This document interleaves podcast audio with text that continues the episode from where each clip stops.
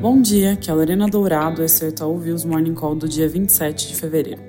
Começando pelos Estados Unidos, o índice de manufatura do Dallas Fed mostrou um avanço importante, voltando ao campo positivo em fevereiro, com melhora da percepção das empresas quanto à atividade futura.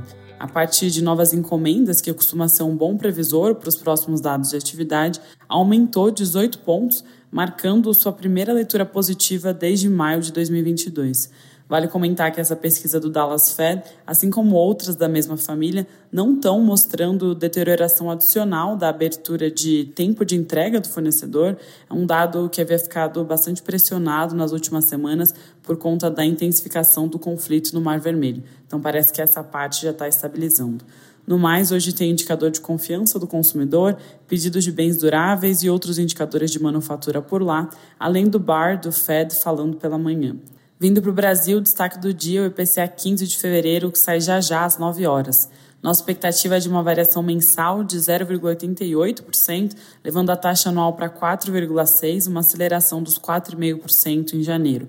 A leitura provavelmente vai ser pressionada por serviços, especialmente reajustes de cursos regulares e serviços bancários, e também pela parte de bens por conta de higiene pessoal.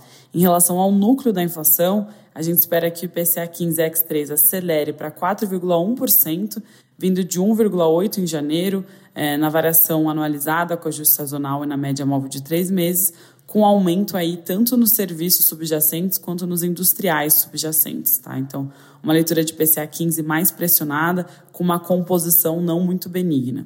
Para terminar a parte de agenda, hoje às 8h30 sai a pesquisa Focus, cuja divulgação tem ganhado mais relevância do que de costume nessas últimas semanas, depois dos dados correntes de inflação mostrarem uma deterioração importante. Indo para o noticiário político, os jornais dão destaque para a possibilidade do presidente Lula assinar ainda hoje MP revogando a reoneração da folha de pagamentos que foi estabelecida via MP no final do ano passado e não foi muito bem recebida pelo Congresso. O que ficou acordado entre Executivo e Legislativo foi a revogação da MP e, no lugar, envio de projeto de lei em regime de urgência, propondo uma reoneração gradual, mas a ser discutida e aprovada no Congresso.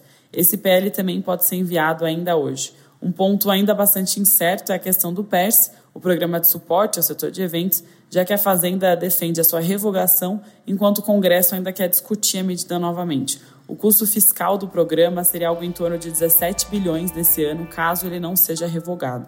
Além disso, outro ponto que pode acabar impactando a arrecadação em 2024 é uma PEC que deve ser debatida na Câmara dos Deputados, que amplia a isenção tributária de igrejas, além da, de toda a cadeia que envolve a aquisição de bens e serviços necessários para as finalidades essenciais da atividade.